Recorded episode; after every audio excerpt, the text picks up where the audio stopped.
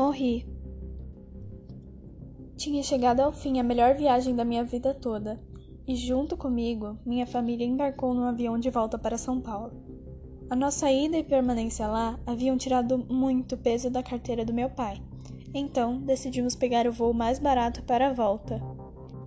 Obviamente, é de se esperar que voar numa companhia barata e ainda por cima de um continente para outro seria péssimo e extremamente perigoso, não é mesmo? Porém, quando estávamos na metade do nosso voo de seis horas, com tudo ocorrendo como deveria, consequentemente paramos de pensar assim. Estava frio e muito nublado do lado de fora da minha janela, e já tinha visto todos os filmes que tinham no catálogo, quando me deu uma vontade imensa de ir ao banheiro. Enquanto estava na metade do caminho, o piloto anunciou para todos colocarem os cintos, pois íamos passar por uma turbulência normal até aí. Então, tomei a errada decisão de seguir até o banheiro mesmo assim.